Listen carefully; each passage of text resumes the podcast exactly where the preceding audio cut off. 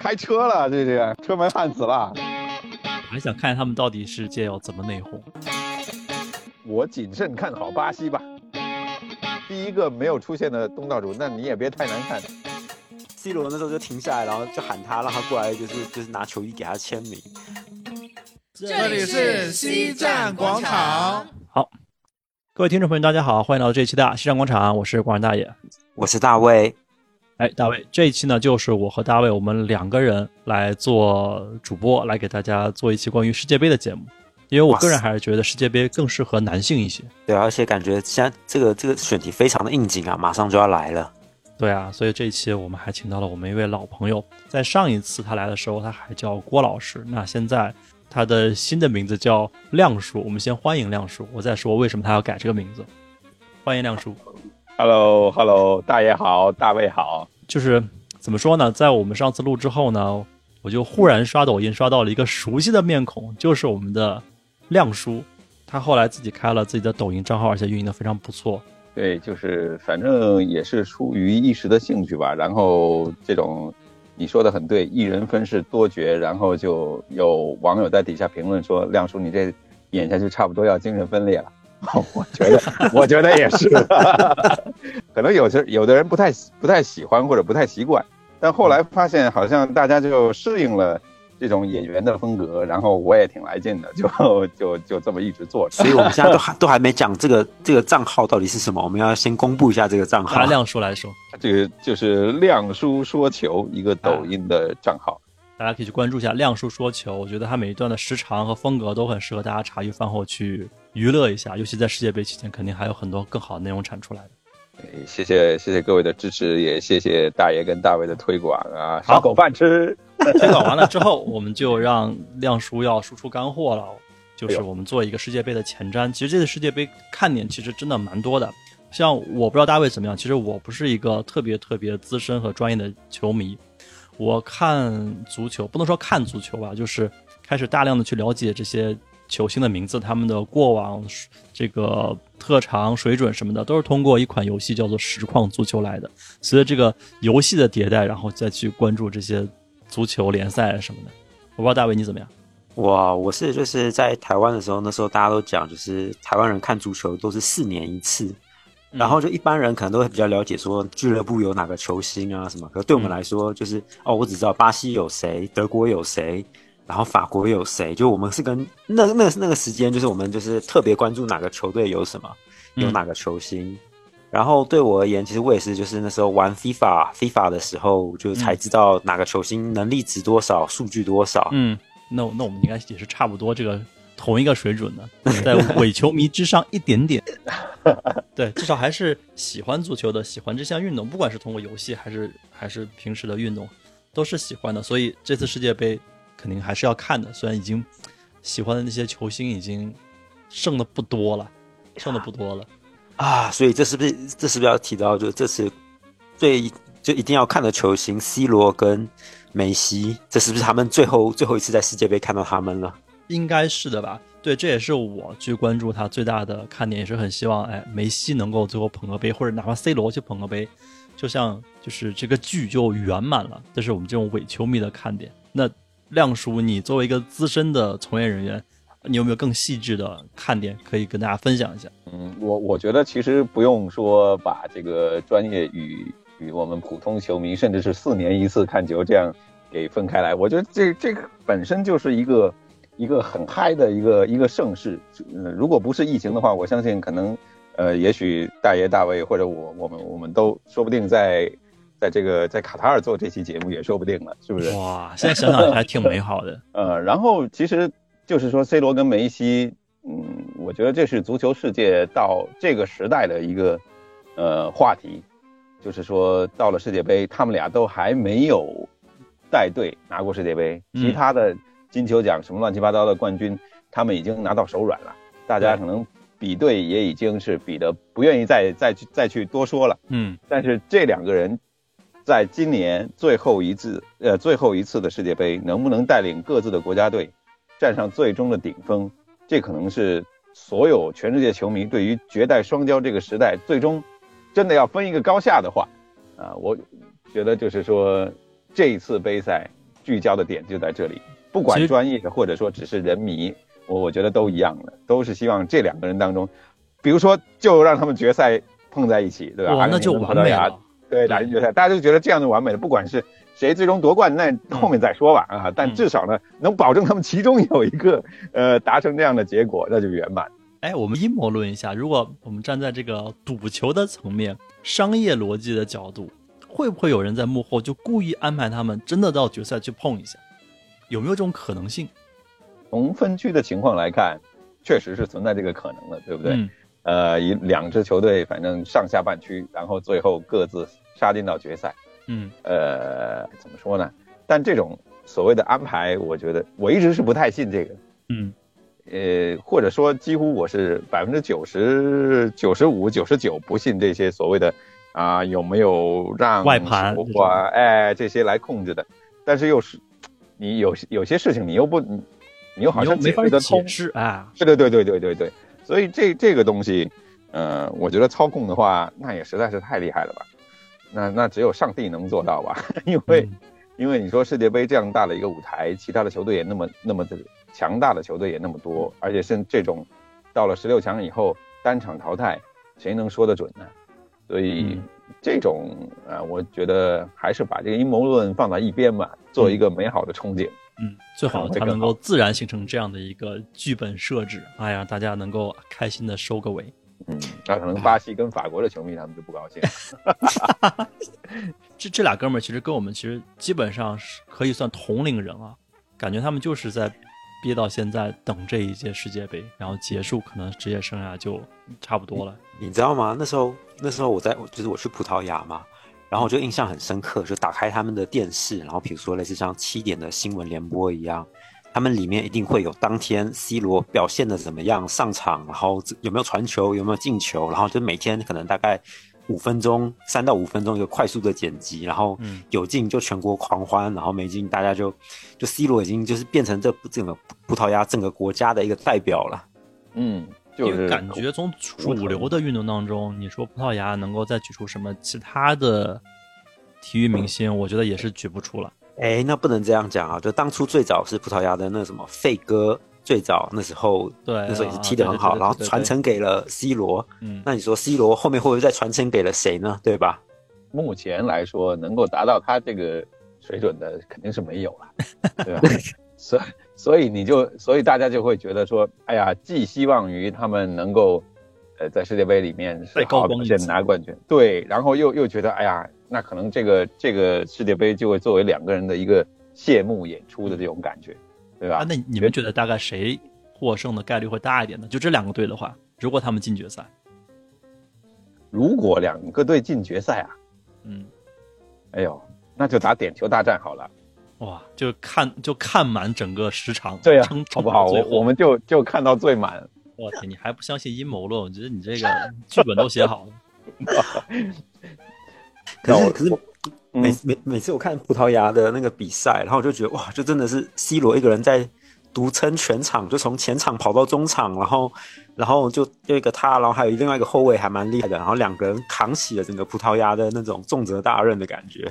对以前的葡萄牙，包括其实，在阿根廷也是一样啊。你说马拉多纳带的阿根廷，可能他在那个是啊，八六年、九零年也还好一点，还有身边有很多优秀的队友。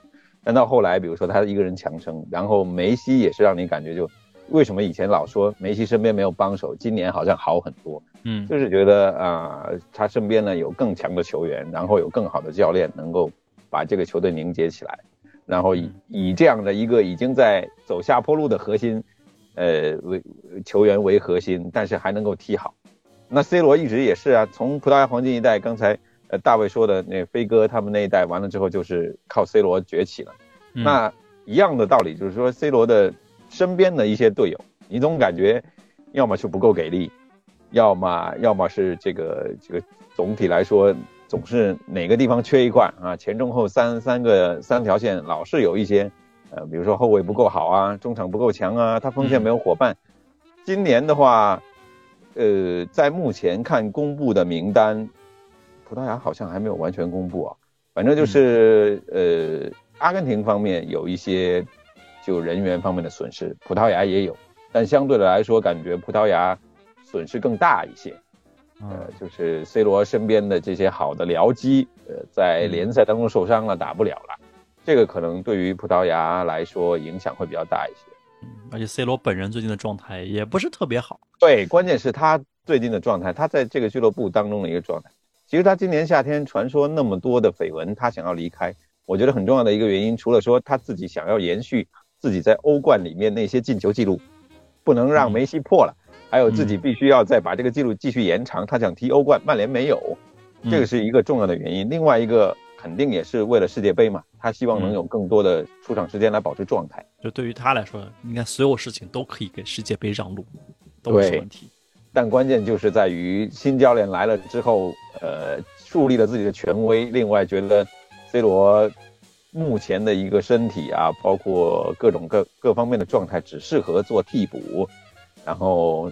我觉得 C 罗是在跟自己的骄傲这样来较劲，嗯嗯，也也有一段时间做大家都关系处的好像不是很好，要分崩离析的感觉，啊，但主要是一个维持状态吧。我觉得现在对 C 罗来说也还挺难的，相比梅西去到大巴黎的那一步，他回到曼联，现在感觉是一身骚了。前后半年的时间，大家的这个态度就完全不同。不过这也正好加剧了这个世界杯的看点，就前。就是前序的故事写的，就越跌宕起伏，世界杯大家越要关注他。嗯，而且这样的世界级的球员，他们调整状态的能力应该还是至少在这个标准之上的，在平均值之上的。所以可能这个气氛一到，时间一到，状态呢就不是问题。对，说到就我们老说足球是十一个人的运动，甚至是对吧？全队二十五、二十五、二十六个人。嗯，但实际上足球又是一项特别需要个人英雄主义。嗯，我觉得只要到了竞技这个层面，就本来就是个人英雄主义的一种，这个元素是必不可缺的。那他们俩又正好是这种，我觉得力极其突出。哎，个人英雄主义在过去的十年十多年里是是极其伟岸的那种化身。那那确实能够看到这样有一个超强的个人带领一支球队最终。去冲击最高的山峰，那我觉得这这是普通人最希望看到的、经历的一个一个一种世界，对吧？嗯，我觉得这样的话，就对他们的生涯等于也也是一个很完美的据点。我觉得这都可以拍电影了。是啊，他们俩各自都可以。我看到甚至有一个抖音号在说，现在应该各大公司都在等着拿到他们两个这个个人经历的版权啊，拍纪录片是吧？对。纪录片或者是这种商业片都有可能。嗯，梅西好像先出先出一部。嗯嗯嗯，那就希望都不要有伤病吧，来一场健康的比赛，剩下的就看自己能力了。对，在这个就是最近这一两周，因为各特别是欧洲的联赛，它是等于这个赛季是中途中断了，为了世界杯让让出这一个月来，然后先先赶着踢踢完前半程，或者说。踢个十来场、二十场这个样子，嗯，所以就什么八天踢三场球啊，这种的就，你说职业球员这种就很累，不像我们，可能一个周末两场我们也随便踢，这不一样。但所以伤病很多，各个国家都有出现一些大家很喜欢的球员，哪怕不是顶尖的巨星，但是是很重要的球员，他们纷纷受伤打不了，啊，这也很遗憾，因为最近特别是在要公布名单的。这么几天，里面这这最近的十来天，这种情况太多了，嗯，就感觉就是很悖论。一方面呢，大家又要极力表现在联赛中中的水平，让教练看到；另外一方面呢，这本来联赛就很疲惫了，如果你要在这个透支体力的话，受伤概率是很高的。对，嗯，那这就和我们第二个看点，就是这次世界杯的主办国、主办地又有很大的关系，就是在卡塔尔多哈这么一个中东国家，一个沙漠国家。去做世界杯，然后从夏季世界杯办成了冬季世界杯，但是呢，好像这整个赛程的安排呢，又和其他联赛不是那么兼容的。哎，我比较好奇，这次世界杯他们都是室内场地还是室外场地啊？他因为是非常，他现在十一月只不过是度过了那个最热的时候，但其实还是热，所以他应该都是。呃，在我印象里，好像好像蛮多都是室内的，然后有空调的。我记得它的是那种室外场地，但是它那个顶是可以关闭的。把它做成一个室内场地。然后有很很强的空调系统的这种这种球场。那我有一个很朴素的担忧啊，就是这种室内场地容纳这么多人，大家喊起来，我天，那就像在罩在一个钟里面，那不是全是回音了？我看那个哦，我看到他这几座球场，其实还有一些，应该只有只有几座球场是有那个顶棚整个封起来的，其他的大部分都还是那种顶棚是敞开式的那种。但你你不觉得就有点像我们去蹦迪吗？你蹦迪不是在音 越在音箱旁边，你整个人就越嗨吗？越嗨，对，那可能整个现场的这个这个热度跟呼喊声燥度对，拉满，彻底拉满，爆棚。嗯，对我我就是，但是好像欧洲的人啊，他他们反正就是，哎，其实跟我们一样，他们也觉得这个时间段对他们来说不太友好，对不对？对啊然，后那那个什么，还冬天了办世界杯，我们他们是被惯惯着的，以前的时间太好了。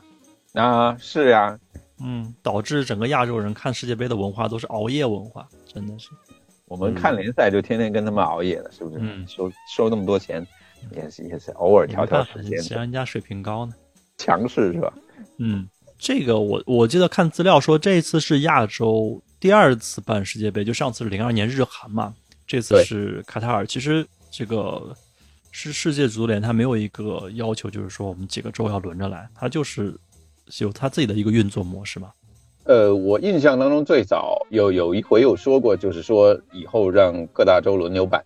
包括像奥运会那样啊。呃，包括欧洲杯是像他们自己的，就是说雨露均沾，以后你像小国也可以联合办，这样、嗯这样你那比较小的国家就可以参一股，那对吧？嗯也能办一个比赛。嗯呃，但是这一次你说卡塔尔最后这个得那么多票，然后成功的成为举主办国，但随后不就已经调查了吗？对吧？说这个嗯当中有很多猫腻儿，呃，这个有有很多存在的可能啊，国际足联收了点钱啊什么的，才让你举办的这这些东西的很多，嗯就其实搞得也不是太那个。土豪办世界杯嘛，就是想得明白，就是就是砸钱办赛事嘛，嗯，嗯、有这个行贿受贿啊，这个灰色地带嘛，不稀奇的。有人愿意跳出来办，而且还愿意大撒钱大花钱办，这样不是一件好事吗？哦，我觉得中国应该很想办，只是觉得实在太不匹配了。没有啊，这我觉得挺好。如果能办的话，直接在家门口看，而且就能第二次进世界杯了呀！哎，卡塔尔从来没有没有进入过世界杯，他都能办。是哦，这个我倒没有了解，因为我印象当中，之前中国的预选赛里面是经常输卡塔尔的，所以我我印象中好像卡塔尔是不是之前若干次都进过世界杯？嗯，可呃，反正他们金元足球嘛，嗯，对吧？呃，但是他们的国家队是从来没有进过世界杯的，这是全世界第一次为第一次，就是一个没有任何世界杯参赛经验的国家举办了世界杯。你那还不如中国呢，你这样一讲，让我觉得中国也是足球文化也挺浓郁的。对啊，就感觉他们的资质还不如中国，中国好歹还打过一次，对吧？就给中国打了个样，下次中国再办就不违和。嗯，但人家有钱啊，这个钱我们一定花得起。呃，我们花得起 是对是是，我但但我们我们主要是我们主要是这样，就是说我们这个面子里子都想有，对吧？嗯哎，得举办世界杯的时候，还有一点很重要的一点，我记得零二年中国第一次参赛，然后就在就在很很重要的一个热议的话题，就是东道主不要没没本事从小组赛出现，那就那就太丢人了，因为好像从来没有东道主小组赛都不出现，所以搞得那时候日本跟韩国也都很紧张。然后这次卡塔尔，你看其实又是，他其？实分的那个组并不好。我我觉得已经很好了，就是厄瓜多尔、塞内，啊、塞内加啊不好不好，塞内加尔、荷兰，就荷兰肯定是大家觉得小组第一，对吧？嗯，那厄瓜多尔、塞内加尔也很有实力，你就嗯不用去担心你到底怎么样了，就是说担心一下你你能拿多少分吧，或者进进球什么的吧，是吧？能不能出现进个球，或者是不要全输。对啊，你别当你你即便是第一个啊，哎、第一个没有出现的东道主，那你也别太难看，是不是？对对对对，这个嘛，怎么说呢？好在世界杯都是赚钱的，就是你丢了面子还能赢里子。啊，那中国想办嘛，就肯定希望说实力还得匹配一点嗯啊。然后对吧？有钱，大家认为我们有钱，我们基建很牛逼，嗯，肯定没问题。那硬件嗯肯定没问题，但是你嗯软件你的这个队不能太烂。对，呃就就说到我我们这个东亚邻居了，真的是要命啊！原先前段时间大家只是或者我个人嘛，只是在关注孙兴敏，嗯，就说这哥们儿真的是一枝独秀太狠了，嗯。就是感觉靠他一个人把这个欧洲甚至全世界对亚洲足球的认知又是拉升了一点，这种嗯感觉。但是最近世界杯之前呢，我才又重新关注了一下日本队，我发现这嗯才是一支不折不扣的，甚至都不是亚洲强队了，他放在欧洲也是能踢一踢的。嗯嗯，对，就好像和我们之前认识那支日本队又不太一样。我开始认识日本队还是因为他们的队服很好看，就那个蓝色的队服很好看。我也是哎，你也是对吧？就对啊好像很符合中国人的审美，很多女尤其是女球迷特别喜欢买日本队队服啊。这里和政治无关，就单纯说审美。然后再加上他们有很多球星呢，就是这个扮相很嗯很像娱乐明星，不管是染发啊，或者是纹身啊，或者是甚至去美肤，但他们可能是美黑啊这种美肤啊，他们都有做，所以看上去有点这个娱乐属性的观感。所以啊当时是因为这个开始关注的。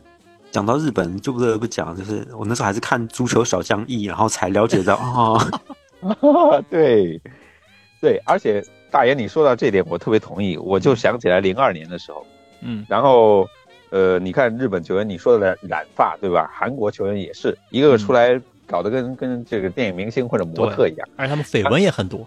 对，然后然后那个我我记得应该是有，就是老外就是在评他们，就是说中国队出来的时候，哎呀，你看中国的球员个个都很拘谨、很紧张，嗯，对？吧？板着脸什么的，然后也没有个人这些花哨的打扮，对吧？嗯，染头发的也没有，那发型别致一点的也没有，大家都一样。不张扬，不张扬。对，然后我就想起以前非法的游戏里面，中国队没有版权的，就所有球员脸是一样的，你知道吗？啊，就因为你进了球之后，大家就球员 球员一起过来过来庆祝的时候，然后对对，然后每张脸都是一样的，我就觉得哇，怎么是这样？哎呃，所以这个确实人家怎么说呢？从这种他们自己踢球踢得好，然后自信心上来了。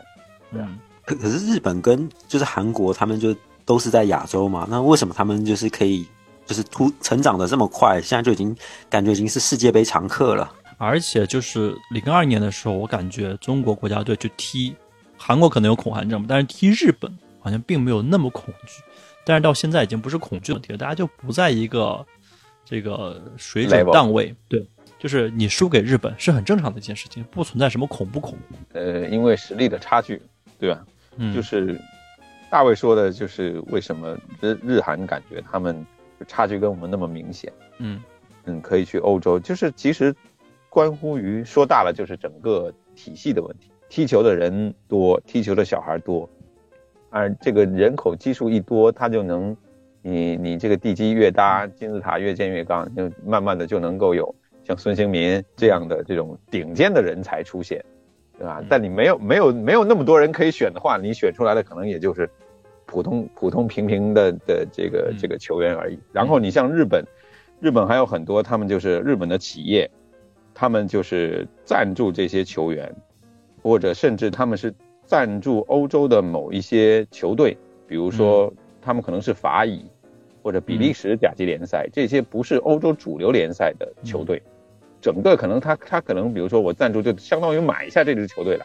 啊，然后让让很多的这些呃有前途的日本的年轻球员，他就去到这个队，等于是从小就在欧洲那边接受他们的正规化的训练，适应欧洲的生活，然后到语言各方面，他可能去了一百个人，也有也有九十个人被淘汰了，但可能有十个人成功留下来了，慢慢越踢越好了。哎，比如说后面德甲的球队看中了这球员可以，嗯比如说现在日本国家队里面选的有很多球员就是在德甲里面踢球的，而且是球队的主力、球队的队长，这种都有的。所以他通过这么多年、十几、二十年、几十年的这种不断的去累积，那他当然这个水平就越来越高，呃，顶尖的人才就会出来。嗯。就听上来这个方法好像并不聪明，就是我又砸钱，然后我又堆人，但是这个方法好像不大容易走弯路。这么说吧，就韩国我不太清楚，就日本，我们每次都说日本有这个工匠精神，嗯，包括我相信 David，你在台湾那边有也有很多这些日本元素的东西，比如说设计类的啊，对的对的，他们就会很愿意花心思去去弄一个哪怕一个小小的东西，对吧？去雕琢。对，我不为了就是说我要出名或者怎么样。说到这点，正是就是中国足球让我们感觉一直是很功利。嗯，不管是你什么样的小孩的球队，我也要拿牌，我要市里拿奖，这样才算是我组这个队有意义。那中国不是没有像日本一样。把人往外送，送什么希望之星队去葡萄牙，去西班牙有整队，我们就是比如说挑二三十个人，然后就像以前健力宝去巴西那样，就给你整体扔到扔到那个国家去，甚至塞尔维亚这种国家，我们觉得是我他们有什么好有什么好去他们那边踢的，是吧？有整队过去，然后去跟他们打联赛，但打的是什么联赛？就是我们整个队还是中国人的一个球队，然后去加入到他们的一个。可能很低级别的联赛，这个国家低级别联赛，甚至可能就比如说就是省省里面的比赛而已，嗯，呃，就就这种水平，然后整队去踢，踢完了之后也也没什么下文啊。这些他没有一个系统性的规划，就感觉就过了个水，就阳澄湖的大闸蟹一样过了个水。没错，然后就是很多是经纪人的行为，就为了捞钱，啊，所以相反，你说的日本那种模式，它反而好像并不是为了赚钱，至少并不是为了赚快钱。不然的话，他就不会去找这种乙级联赛、没有关注度的联赛了。所有的东西其实都要有利益，人们才会去做，要有利可图。但是他这你这个图到底是图长线还是图快钱？对，这这方面可能大家就是走的路就不太一样。嗯嗯，我是这么觉得。赚快钱最后耽误的都是整个体系建设的时间成本，这反正这段时间就是白花的钱。反正对吧？以前零二年进世界杯的时候，那时候。举国欢庆，然后就觉得这是中国足球发展的一个开始。哎，然后呢，二十年过去了，五里河体育场都没了，出道即巅峰，好了，就开始走下坡路。哎，可是可是那时候我记得我还记得我在欧洲的时候，那时候我的德国同学他们都说啊，我知道亚洲有支球队很厉害，恒大，恒大很厉害啊。对啊，用用钱堆出来的是很厉害，但现在呢，嗯，恒大都没了。我昨天刚看了今晚，对啊，恒大没了，然后这个队广州队跟广州城队，分别是联赛现在的倒数第二跟倒数第三，才赢了，才赢了两场球还是什么？就这样，靠钱堆出来就是起得快，落得也快。对，哎，哎，但是站在我个人角度啊，日韩这两个国家，我会有，我是有会特别关注的，就是以我个人的经历，我周围的日本人和韩国人，我会觉得他们确实比。呃，大陆的孩子身体素质要好很多。就是就我来说，我个人的身体素质至少在年轻的时候，在三十岁以前可以说是非常好的，至少在大陆算中上等的吧。而且也有运动和健身的习惯。但是和他们去做对抗的时候，但是我可能不是踢足球啊，比如说打篮球对抗的时候，我会明显觉得日本和韩国的孩子他的身体素质更好，而且两两个国家身体素质好的方向还不一样。日本那种好就是。你跟他对抗，你感觉你在顶一个铜墙铁壁，嗯，就像是一个肌肉棒子，但是看上去它也不是那么粗壮，但是对抗起来是这种感觉。韩国是另外一个方向，就是他跑得快，跳得高，就可能同样身高在一米八以下，他可以灌篮。嗯，这这哎，是不是你你你打球的水平太高了，都太强了？不是不是，这都是随机选择的这个这个这路人吧。而且有是有的是在国内遇到，有的是我在美国的时候遇到的，同样的感觉，甚至这种感觉啊，甚至我跟白人对抗都没有这种感觉。我觉得白人和我的身体素质是差不多的，但是我遇到的日韩的人，他们身体素质会明显的比自己好，和印度人很像。我觉得印度人的身体素质也很好，偷偷的说一下。开车了，这是车门焊死了。首先，我们这个呃，怎么说，黑人他的身体素质我看来是最好的。就是秒杀一切的，然后其次是印度人，我觉得他们身体素质也很好，是吗？那印度就更不应该了，他们踢球踢得这么臭。对啊，对，也也有可能是气味比较，嗯，让人不敢近身吧。哎，台台湾，我不知道，就是足球的氛围怎么样？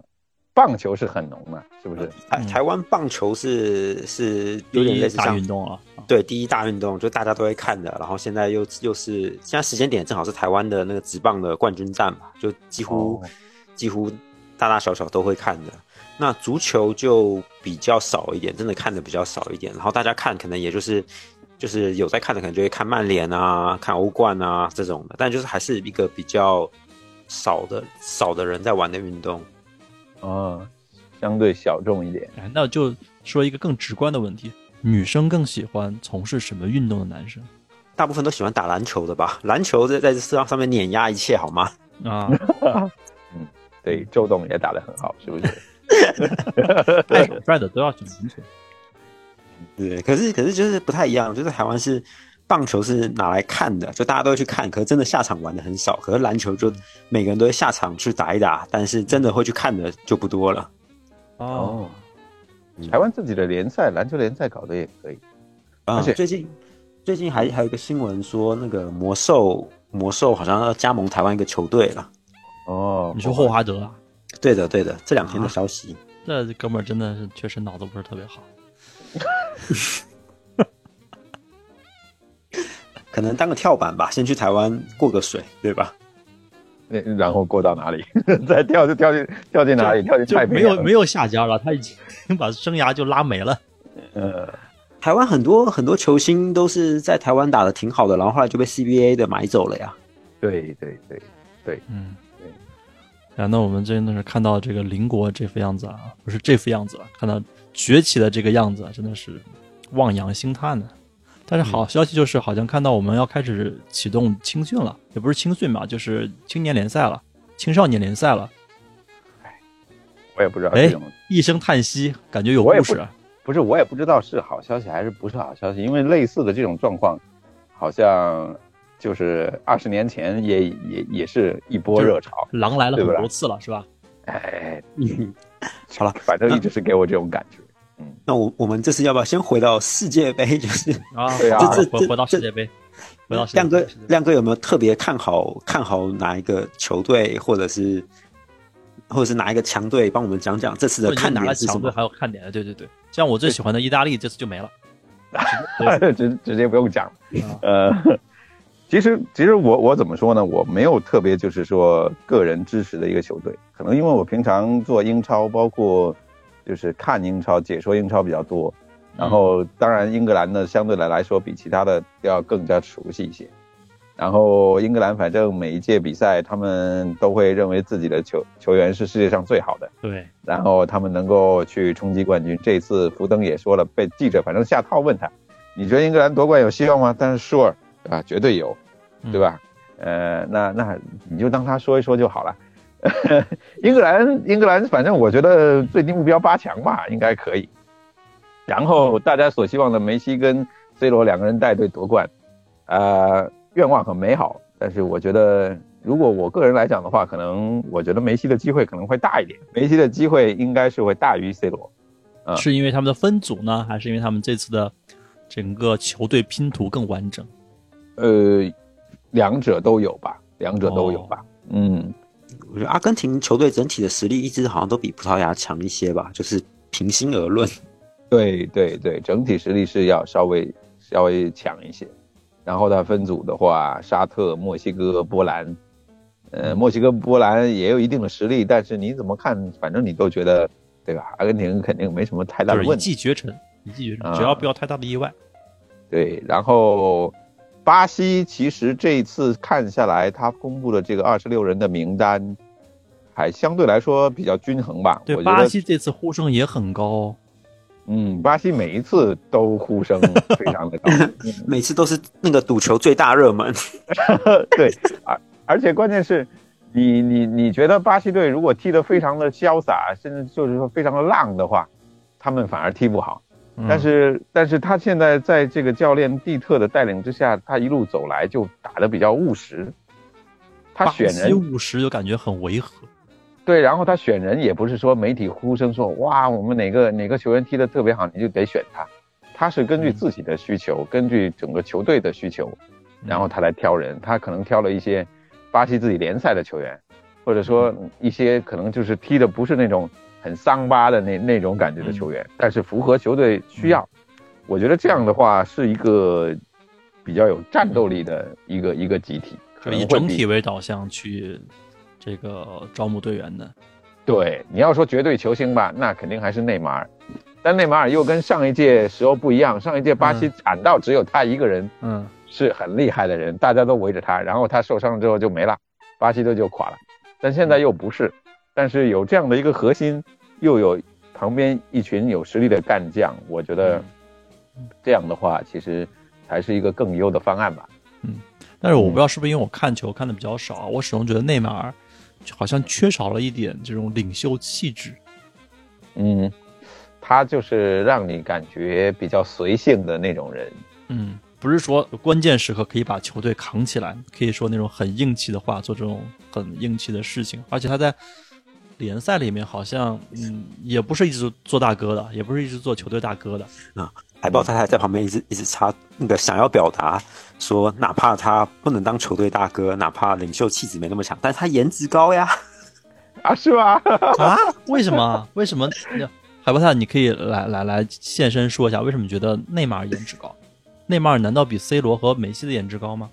大家好，我是海豹太太。嗯，内马尔帅啊，你不觉得他的样子就是既有东方又有西方的特色吗？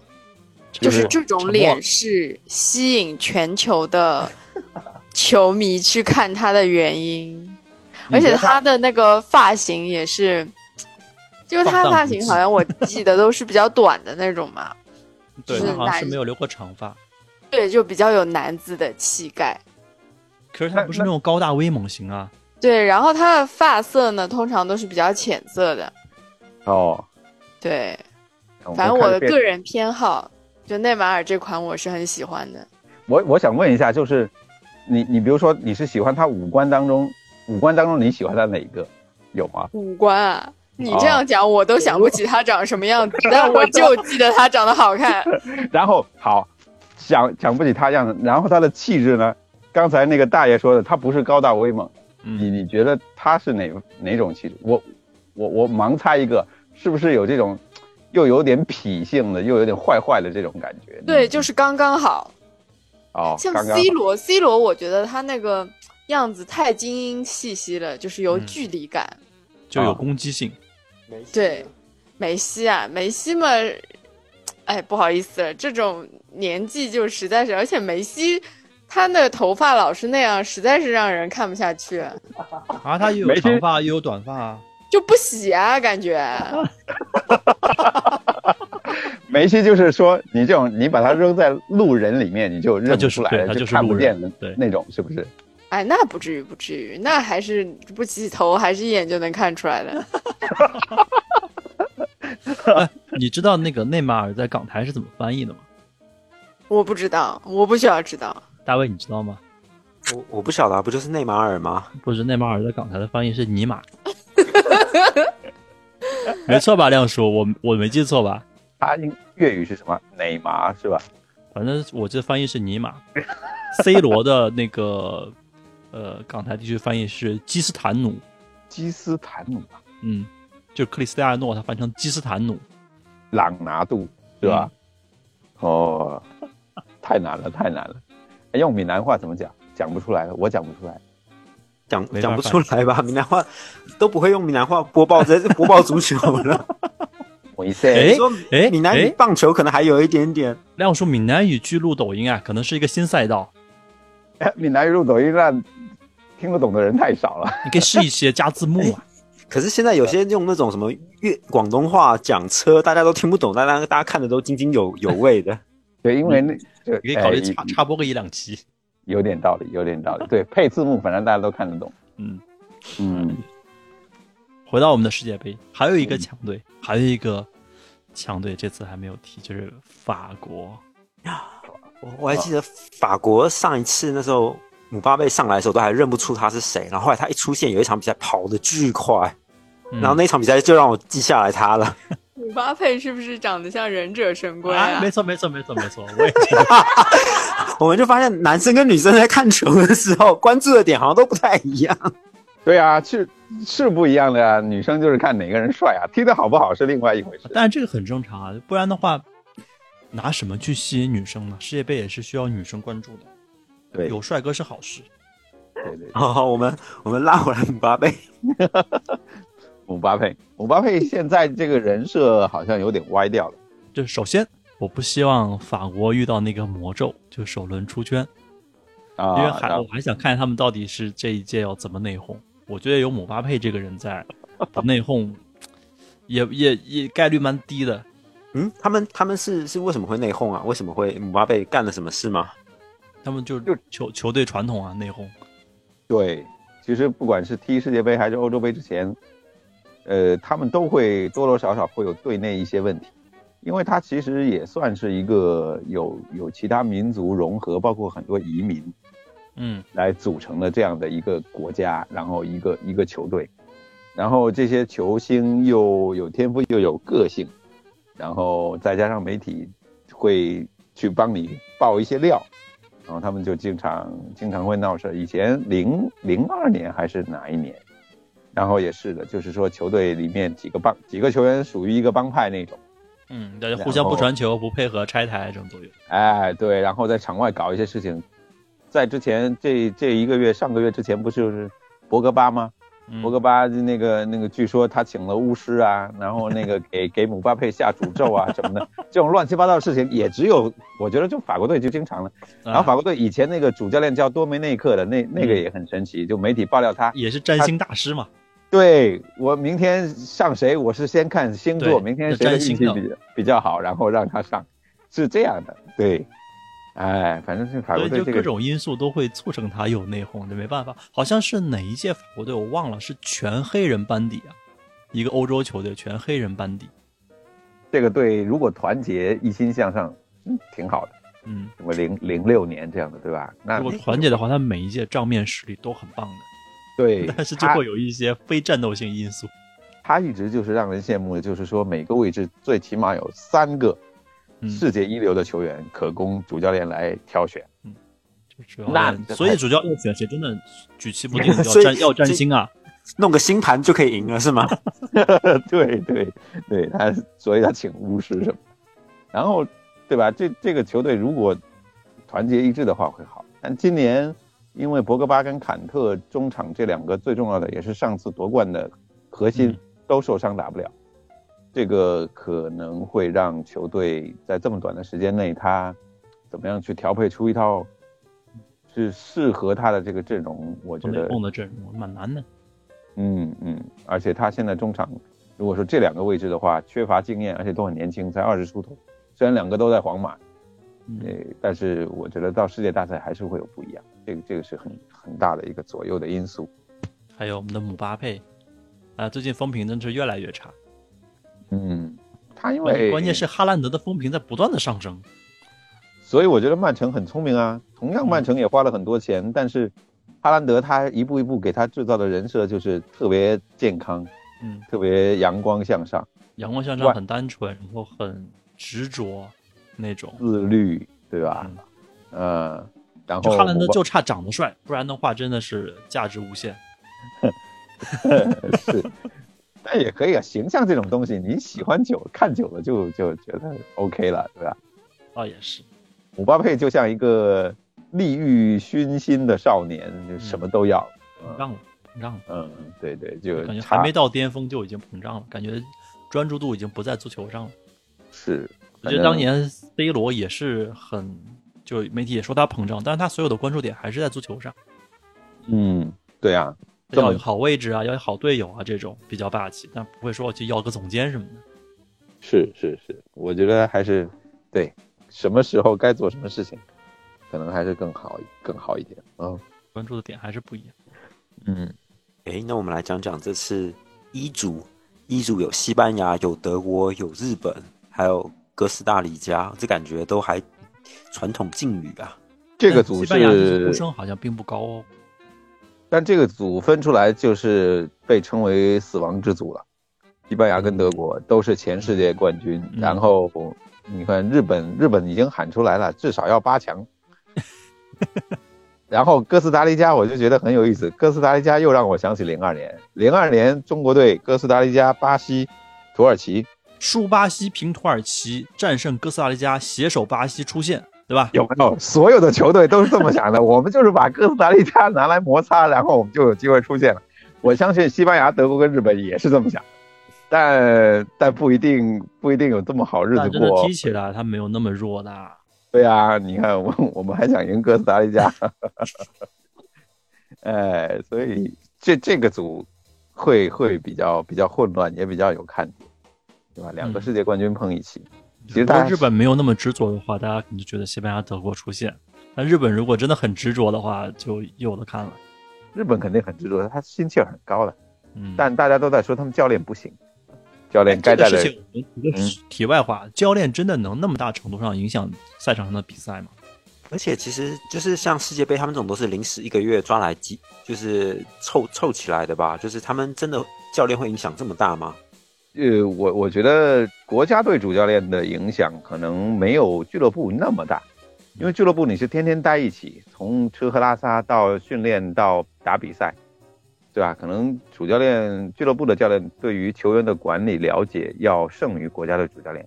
但国家队主教练他同样也是一个足球队的主教练，就是他怎么说？他不是说世界杯，呃，要开始的前一个月我才把这些人拉过来。他实际上经过，比如说世界杯预选赛，前面这两年一般来说主教练两三年的时间。那他得去考察各种各样的队员，然后按照我想要的一个方式来组建这个球队，然后这些球员到调整他们的状态，到世界杯的时候，对吧？怎么打？我人怎么用？怎么打？其实一个球队的话，教练确实是非常重要的。有时候教练换上来的人起到了反作用，有时候教练换上来的人就给你进了个球。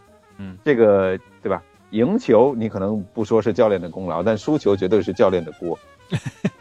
对不对？呃，所以还是非常重要的，因为你有一个至少说，从备战到训练到打比赛到比赛场中，你得你得有一个发号施令的人，他就是军队的将领。这个旗子到底挥出去，我们是冲，还是说让对方先过来靠近一点，到了一百米射程了，我们再开枪？总得有一个人是去去做这个指令。然后战术灵活应变，然后还有绝对的权威，大家得听话，得买账。大家去去听他的，按照他的他的思路来来走，来来执行。嗯，最近我们的这个男篮的主教练好像就备受质疑，要换了，就据说是感觉权威性受到挑战了。据说是要换塞尔维亚的那个一个教练，要换教练。嗯，所以很很重要。然后日本。森保一呢？大家就是反正国我们中国的球迷，包括日本的球迷，都对他不买账，就觉得他要么太保守，对吧？啊，就是就是就是狗，就是那苟活的狗啊，啊，不是 dog，是那个 苟活的狗，呃，就对他很不满意。名名字好呀，你想三保一，你肯定胡牌呀。对，然后，但是我觉得这个组并不是最死亡的组啊，我就觉得什么，呃，哪个组来着？就是葡萄牙、加纳、乌拉圭、韩国，对 H 组，我觉得大家实力也都蛮平均的，也没有绝对凌驾于谁的一个队伍在，在这个在这个组里面，说不定杀的昏天暗地，到时候得不知道谁出现，很有可能。对啊，嗯，我我我觉得 H 组应该是仅次于 E 组，因为它名头没有 E 组的这么响，呃，但是激烈程度可能要胜于 E 组，这是我个人感觉。一个是明面上的死亡之组，一个是可能实战中的死亡之组。嗯，对，哎，葡萄牙不知道葡萄牙今年 C 罗能不能完成他的心愿，还是希望他能够走得远一点吧。挺难的吧？我感觉每次一场球都是他一个人从前跑到后，然后通常连续来个两场三场，他基本也消耗的差不多了。他现在。不说一一场两场，我觉得他三十七八、三十七岁了，要从前跑到后，我估计也就 半小时、四十五分钟，他就够呛了。就他上来逻辑应该就狂冲，先弄进几个球，然后休息。他就留着，他就不用参与防守了。我觉得，嗯嗯，对，不能指着一个球场上这种年纪就是老汉了，不能指望老汉付出太多。但我记得那时候 哪一年呢？是那个外星人雷罗纳度嘛？他那时候纳度。朗纳度那时候就只站在半场前面，然后防守完全不防的。嗯，啊，他有这个资本啊。对，我巴西队他的这个巴西队有这个资本啊，对吧？不需要你回防，我们后面的人把把屁股擦干净可以了。嗯，我记得看到那个之前对李玮峰的采访，说他去防罗罗纳尔多的时候是一个什么感觉？他就他就支支吾吾说了半天，就一个意思，就是这样的球员我们没有遇到过，对啊，太可怕了。对啊，那年卡洛斯打的那个任意球，江津也是说没有遇到过。我这辈子没见过这么快的，那你怎么办？是吧？你就就只能被虐了。就你就是来给人家被人家上一课嘛。呃，而且说在在之前在场下在电视上看球的时候是一种感觉，真的上场对位了，我的天，那就是没见过，真的说没见过，就是碾压式的。对，我我看球，我觉得他对吧？什么日本联赛踢得这么慢，我上去应该也可以吧？实际上我在小区的比赛我都踢不了。所以那说明小区水平还蛮高的。呃，专门找了强的小区练是吧？我记得之前看日本的比赛，我觉得印象中他们团队默契真的配合特别好，就是那种小组传球传传传，很细腻，对吧？然后就是同进同退，就真的，哦，我觉得这这不是才集训吗？怎么默契可以配合成这样？嗯，他们从甚至从中学的球队，他们就反正他们一路很明确，我们就是学巴西，嗯，我们就是学技术，个人技术到小组配合，就是学巴西。然后可能从从他们的呃中学、高中、大学，呃联赛，所有的球队就是一一个套路，就这么这么一个模子，然后去印印印印印，就所以他们他们就是一直是这种风格。你说他死板也对，你说他执着也对，但从他后来呈现的效果来看，就是他们的年轻球员，就大量的年轻球员吧，这个技术上都是很过硬的。嗯。我因为做比赛有有一些，比如说这个也有退役的球员，也有也有这个教练什么的，呃，他们有说到了，就是说日日本球员有时候你会觉得他很死板，他就是一定要这个套路到这里了，就是必须得这么做，就像公式一样。对他可能可能在对可能让你觉得他在变通方面，我觉得可能在生活当中，其实日本人应该也也是有这样，就是。缺少一些变通，就是啊，包括包括一些上下级的制度，这种可能会特别的明显，呃，然后日本球员会让你觉得，哎呀，缺少一些变化，所以看日本联赛有时候你就会觉得，哇，有时候快要睡着，就比较无聊，因为他们就一定得这么的一二三四五六，嗯，然后不像美国或者是澳大利亚，就上来就就很粗野，就是壮，就是观赏性强，哎，对，就是激烈，嗯。但是反正各有各的好处吧，我觉得。嗯，反正人家能赢球呗，拿出来的国家队至少在亚洲能够能够赢球呗。嗯，反正世界杯还有一个就是说，至少，嗯，我们会去就是啊，反正不管他日本和韩国是亚洲球队，我们去支持他。嗯，对，我们自己没有参赛，但是会有这种代入感。亚洲球队提升了大家的观感和认知的话，我们也跟着沾沾小光嘛。嗯。反正大家也分不清日本人、韩国人、中国人，长得都一样的，吃的也差不多。没有吧？我这可是紧着往世界大同的方向说呢。好好好好，我狭隘了，格局打开。不不过拉回来，那个死亡之组德国队，我就记得那时候台湾人很多人本来是不看球的，然后在在哪一年的世界杯，我就记得有个门将特别猛，几乎是整一个人扛起了德国队。然后那时候，那时候就很多人就当天就成为了德国队的粉丝。可是女生会觉得他很帅、很好看吗？我估计可能不见得是好看的。你说的应该是卡恩吧？对对对对对，我也我也这么想。对对对，就是卡恩，就是卡恩。然后我就记得德国队就是每年在世界杯都会都会出几个，就是会让别人特别记得的。比如说那时候克洛斯是吗？Close，克洛泽啊，克罗斯克洛泽，嗯，对啊，然后。我记得每次德国队世界杯都会出几个看板人物吧？今年会有吗？我总是担心他后空翻的时候头会砸在地上，他太高了。啊，前空翻，前空翻的时候，前空翻，后来翻不动了。今年，我觉得德国队现在的一个，就是因为大家所认知的那批球员已经到了职业生涯末年了。嗯，比如说诺伊尔啊，对吧？穆勒啊，他们已经是对到末年了。然后，嗯。呃，很多人又要说青春就要被带青春散场，嗯，年轻的也不是没有啊，对吧？什么穆穆夏拉啊这些的，我觉得你大卫说的很对，就是每年德国队到他们出征的时候，都会都会给你造几个，嗯，大家后面就很喜欢的那种球星出来，有实力、有颜值的这种都有。嗯，颜值真的是德国还是一直一直都是在标准之上的，德国啊、意大利啊，这颜值是在线的，不得不说，意大利没来，好像颜值就被拉低了。你看，呃缺少了很多热闹啊。嗯，嗯嗯，我就想问问，这是哪一支球队比较有可能会出现？这是个大问题。就是嗯，有可能会是最预测能够最后拿拿到冠军。拿冠军，我谨慎看好巴西吧。那我会压住西班牙啊，不是西班牙，不好意思，我会我会压住阿根廷。啊，那我支持一下葡萄牙吧，虽然我心里知道可能有点渺茫。我儿子说不定哦百我儿子百天的时候，我给他买了一个 C 罗的球衣，然后穿着真的啊拍了个百天照。对，嗯，哎呀，我想了半天是买阿根廷还是还是呃还是葡萄牙，最后还是屈从于了葡萄牙这个红色好看一点。